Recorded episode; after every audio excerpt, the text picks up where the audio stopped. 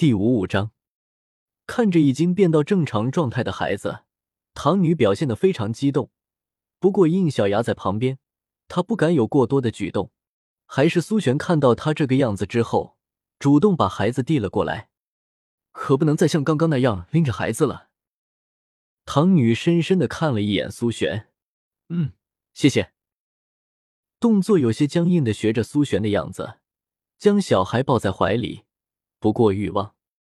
用斗罗的方式解锁假面骑士第五十五章，两小时捏脸一分钟体验，正在手打中，请稍等片刻。